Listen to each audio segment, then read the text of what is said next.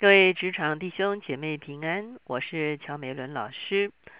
当我们每一次无论是在教会听到，或者是啊上一些圣经的课程的时候，其实我们需要求神赐给我们一个准确的信心，好叫我们的信心可以与所听见的道相调和。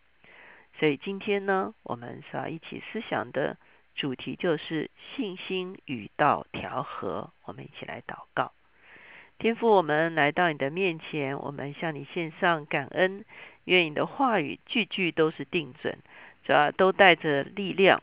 主要因此求你来帮助我们的信心。主要当我们的信心软弱，当我们的信心不清楚的时候，主要让我们能够经历你的恩典，让我们的信心可以对准你宝贵的话语，而且。我们的信心与你的话语相调和的时候，主要我们的信心就产生能力，主要让我们的信心就可以支取你话语中间所有的应许。主我们谢谢你，求你来帮助我们，在你的话语的里面被建立。听我们的祷告，靠着耶稣的名，阿门。我们现在一直都在读希伯来书，好，我们已经读完了前三章。我们知道，到了第三章的时候呢，啊，作者特别讲到说，以色列人在旷野倒闭的时候呢，是因为不幸的缘故。那我们也引用了诗篇九十五篇，讲到大卫的时代，也提醒他那个时代的啊以色列人，不要因为不幸而失去了进入上帝应许、进入上帝安息的机会。而希伯来书的作者也勉励新约的信徒要谨慎，不要存着不幸的恶心，要把起初缺失的信心坚持到底，就可以得着应许，就是得着基督。一切的应许都藏在基督的里面。今天呢，我们就进到第四章，我们所要看的经文是从第四章的一到六节，要来思想。我们的信心怎么样与所听见的道，或者是神所给我们的应许来相调和？这样的时候呢，我们才能够真正凭信心进入应许啊。首先，他在这个地方啊，再一次提醒他们，第四章第一节说：“我们既蒙留下有进入他安息的应许，就当畏惧。”免得我们中间或有人似乎是赶不上了，啊，他提醒他们说，啊，有些人可能是退后了，有些人可能是信心软弱了，所以我们应该要谨慎，因为啊，他们有应许，我们也有应许，他们凭信心的就进入应许，那我们凭信心也能进入应许，他们失去了信心就不能进入应许，那。我们今天同样也是一样，若是我们失去了信心，我们也会与应许擦身而过。第二节就说，因为有福音传给我们，像传给他们一样，只是所听见的道与他们无异，因为他们没有信心与所听见的道调和。新约的时候，我们很清楚知道，耶稣基督为我们死在十字架上拯救我们，这是福音。所以新约的信徒可以说有福音传给我们，可是有福音传给旧约的人吗？在这个地方指的不是啊这个啊我们新约这么清楚的信仰中间的福音，而是上帝有应许给他们，上帝有话语给他们。今天神也有话语给我们，就如同神当年有给他们话语，有给他们应许是一样的。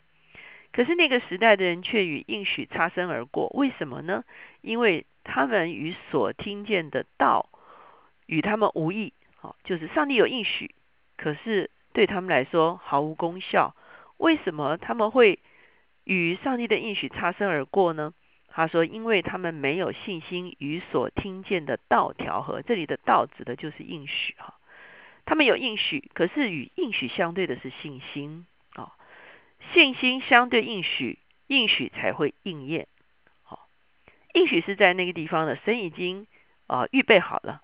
可是如果没有去支取，没有凭着信心去啊领受的时候呢，应许仍然是应许，应许就无法应验。如果应许要应验的话，只有一件事情，就是必须用信心去支取应许啊。所以他说，他们没有信心与所听见的道调和。这个用信心与道调和的这样子的一个说法，其实我们真的是啊，每一次在读经的时候，或者是听到的时候，都是要有，都是会有相同的问题哈。很多时候，当我们读经的时候，我们好像只是把啊经文当做字句来读，我们没有凭着信心来领受经文里面所说的真理，或者是说，当我们听到的时候啊，我们觉得牧师所说的话是啊可以参考参考哈，而不是啊是从神的这个圣经的经文而来，是带着能力、带着应许的。这个时候。我们就有可能像旧约的人一样，没有信心与听见的道相调和。所谓相调和，就是互动，可以用这样的一个比较传神的方式来解释，大家就可以了解哈。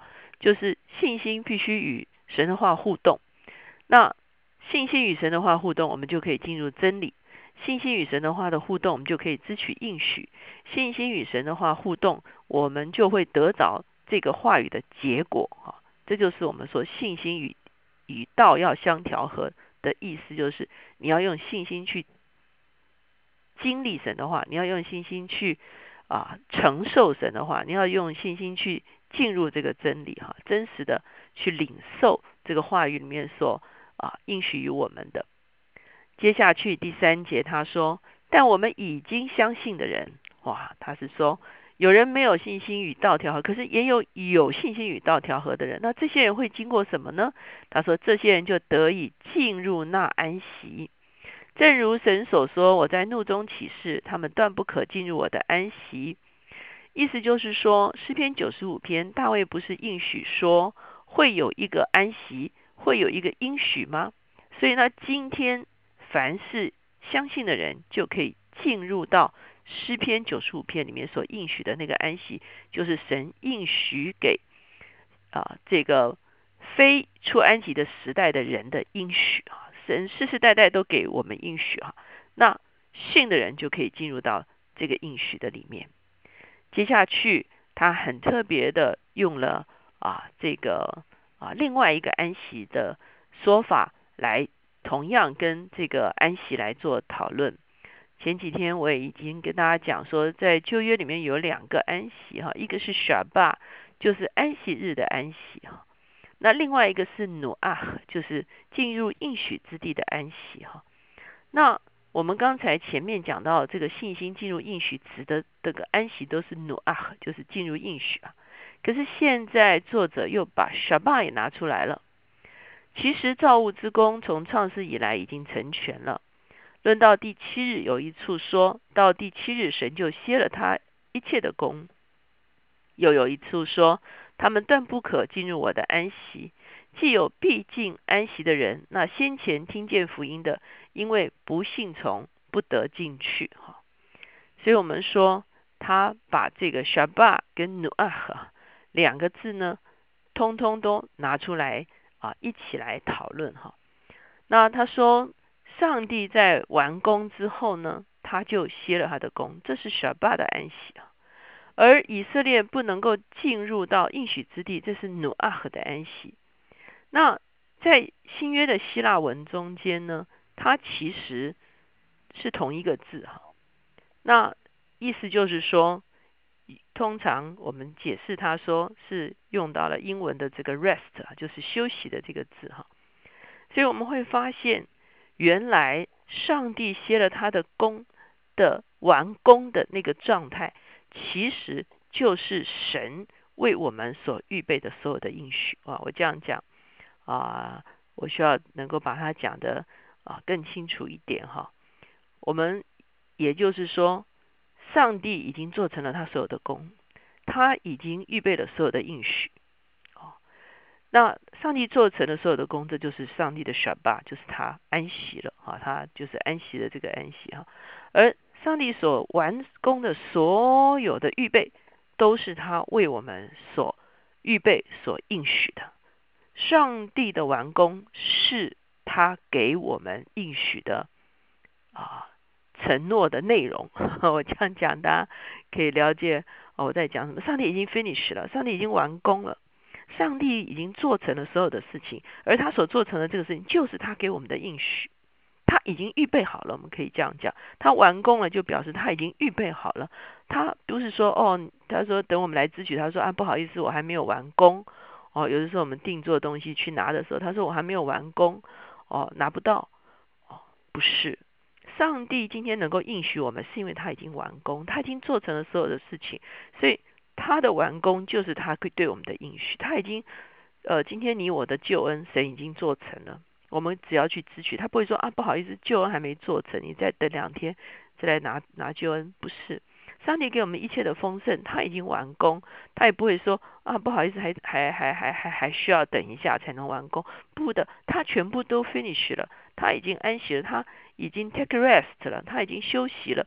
所以他完工的这些东西，就是他所要给我们的一切 promise，他都已经完工了他的应许不会落空。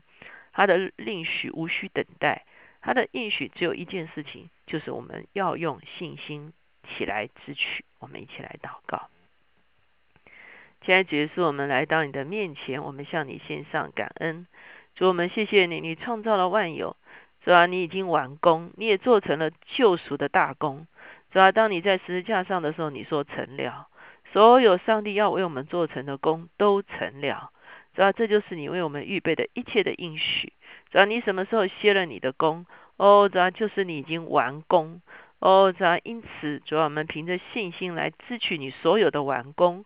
主要我们凭着信心来支取你在完工中间为我们所承诺的所有的应许。主要你的应许不会落空，你的应许不会说还要等一下才能完工。主要你所有的应许都已经成了。主，我们谢谢你。主要当哦，主要希伯来书作者把这两个字放在一起来应用的时候，主要真的是让我们的心里有亮光，主要真的是让我们知道，主要你是信实的主，你是扎扎实实的主，你所说的话一句都不落空。谢谢主，听我们的祷告，靠耶稣的名，阿门。当我们阅读神的话的时候，其实神话语的亮光就向我们解开，让我们看见神所应许我们的一切。他早已经完工了。